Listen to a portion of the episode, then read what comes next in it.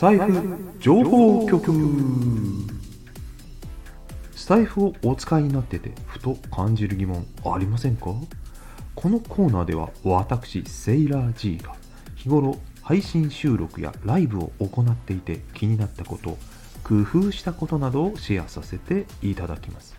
毎回一つのテーマを取り上げ5分以内でお話しします。さて初めましての今回は素朴な疑問日々生じてませんか？私は毎日のように気になっては忘れまた気になっては忘れを繰り返しています。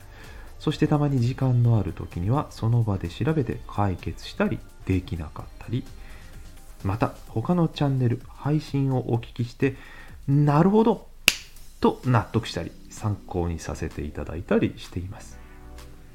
それでもねすぐには解決しないこと気になることいっぱい出てくるんです。ならばいっそのことそれをネタにあげちゃえばいいんだと思いついたのがこの企画。まずはやってみようということで取り上げてみたいテーマをいくつか箇条書きに概要欄にまとめてみました。何か気になるテーマありますか？コメント欄に残していただけたら嬉しいです。